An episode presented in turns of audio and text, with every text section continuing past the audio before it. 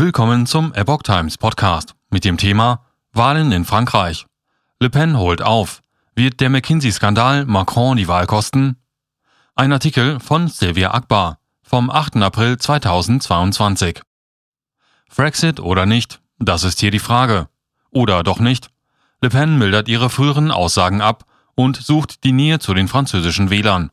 Macron hat derweil neben seinen europäischen Aufgaben als Friedensstifter andere Probleme. Während seiner Amtszeit wurden Firmen mit Milliardenbeträgen für die Beratung zu politischen Maßnahmen belohnt. Doch zahlten sie keine Steuern dafür. Marine Le Pen ist seit vielen Jahren an der Spitze der rechten Partei.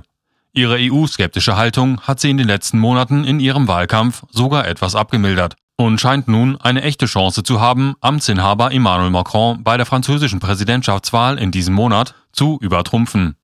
Es wird zwar erwartet, dass Macron den größten Anteil der Wählerstimmen gewinnt, laut den jüngsten Umfragen sprechen sich 27 Prozent der Franzosen für eine zweite Amtszeit aus. Le Pen kommt ihm jedoch immer näher. Sie liegt aktuell bei 23 Prozent. Gibt es einen Frexit mit Le Pen? Le Pen vertritt seit langem euroskeptische Ansichten. So sagte sie 2016, dass Frankreich ein Referendum über die EU-Mitgliedschaft nach dem Vorbild des Vereinigten Königreichs abhalten sollte. Inzwischen hat sie ihre Haltung jedoch aufgeweicht und fordert nun, dass die EU eine weitaus lockerere Union wird, eine Vereinigung freier Nationen, wie sie in einem Interview sagte. Die Europäische Union müsse reformiert werden, betonte sie gegenüber Radio France, um den einzelnen Mitgliedstaaten mehr Eigenständigkeit zu gewähren. Ansonsten würden nach dem Vereinigten Königreich andere Länder austreten. Mit einer Reform könnte sich Großbritannien sogar der EU wieder anschließen, meint Le Pen. Wenn wir etwas aufgebaut haben, bei dem jede Nation ihre Freiheit bewahrt. Für sie ist der Wirtschaftsblock ein Gefängnis, auch wenn die Mitgliedstaaten austreten könnten, wie das Vereinigte Königreich demonstriert habe. Le Pen vermittelt Nähe bei Wahlkampf.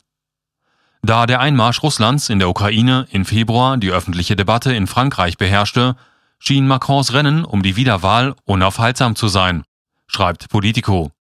Der Präsident hob sich von seinen Konkurrenten als einziger Kandidat ab, der über außenpolitische Kompetenz und die Erfahrung verfügt, das Land durch die aktuelle Krise zu führen. Doch während Macron mit den ernsten Belangen des Westens beschäftigt war, habe Le Pen eine Kampagne der Nähe geführt und viele kleine Städte und Dörfer besucht, sagt Mathieu Gallard vom Ipsos, einem Institut für Meinungsforschung. Über ihre Reisen wurde zwar in der nationalen Presse nicht viel berichtet, aber sie hatte ein großes Echo in den lokalen Medien. Dadurch hätte sie den Eindruck einer gewissen Nähe vermittelt, meint Gallard. Und diese sei für die französischen Wähler sehr wichtig. Ich habe meinen Wahlkampf ernsthaft geführt, sagte Le Pen am 5. April in einem Radiointerview. In den sechs Monaten, wo sie unterwegs war, habe sie alle Themen angesprochen, die das französische Volk beschäftigten, sagte sie. Dass andere keinen Wahlkampf machen, sei eine Entscheidung. Sie wirft Macron vor, sich nicht genug in den Wahlkampf eingebracht und seine Kandidatur erst Anfang März erklärt zu haben. McKinsey-Skandal kommt Macron ungünstig. Macron hat zudem neben seinen Herausforderungen bei der Wahl auch andere Probleme. Laut einem Bericht des französischen Senats vom März habe die Macron-Regierung und andere öffentliche Einrichtungen seit 2018 Verträge im Wert von mindestens 2,4 Milliarden Euro mit Beratungsfirmen abgeschlossen. Dabei soll es zu Steuerbetrug gekommen sein. Die Beraterfirmen hätten sich nach Angaben von Politico mit Themen wie der Einführung des Coronavirus-Impfstoffs oder der digitalen Transformation befasst. Die Abgeordneten hatten sich während einer viermonatigen parlamentarischen Untersuchung mit den lukrativen Verträgen mit Unternehmen wie McKinsey, Accenture und BCG befasst. Ihre Ergebnisse stellten sie Mitte März der obersten Kammer des französischen Senats vor. Am Mittwoch, den 6. April, teilte die französische Finanzstaatsanwaltschaft nun mit, eine Voruntersuchung wegen des Verdachts auf Steuerbetrug eingeleitet zu haben. Das amerikanische Beratungsunternehmen McKinsey wird in der Mitteilung nicht namentlich erwähnt, doch der Wortlaut lässt darauf schließen, dass die Untersuchung ihm gilt, schreibt die FAZ. Die Beratungskosten der Ministerien haben sich seit Beginn von Macrons Amtszeit als französischer Präsident mehr als verdoppelt. Im Jahr 2021 waren das 45 Prozent mehr als im Vorjahr. Pandemiebedingt heißt es in dem Bericht der Senatoren. McKinsey zahlte zehn Jahre lang keine Steuern.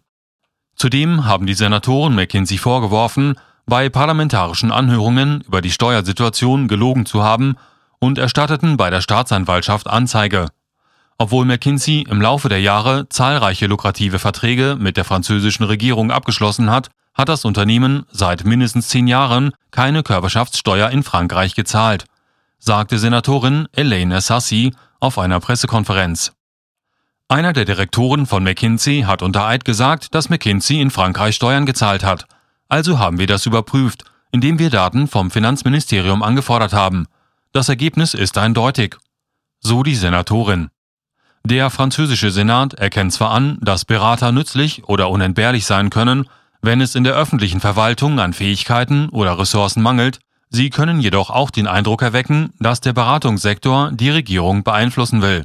Dies werfe auch Fragen zu potenziellen Interessenskonflikten und zur einfachen Kosteneffizienz auf, schreibt Politico. Könnte die Debatte um die gestiegene Beraterhonorare Macron die Wahl kosten? Und könnte mit Le Pen Frankreich in der EU bleiben? Die erste Runde der Präsidentschaftswahlen findet an diesem Sonntag statt.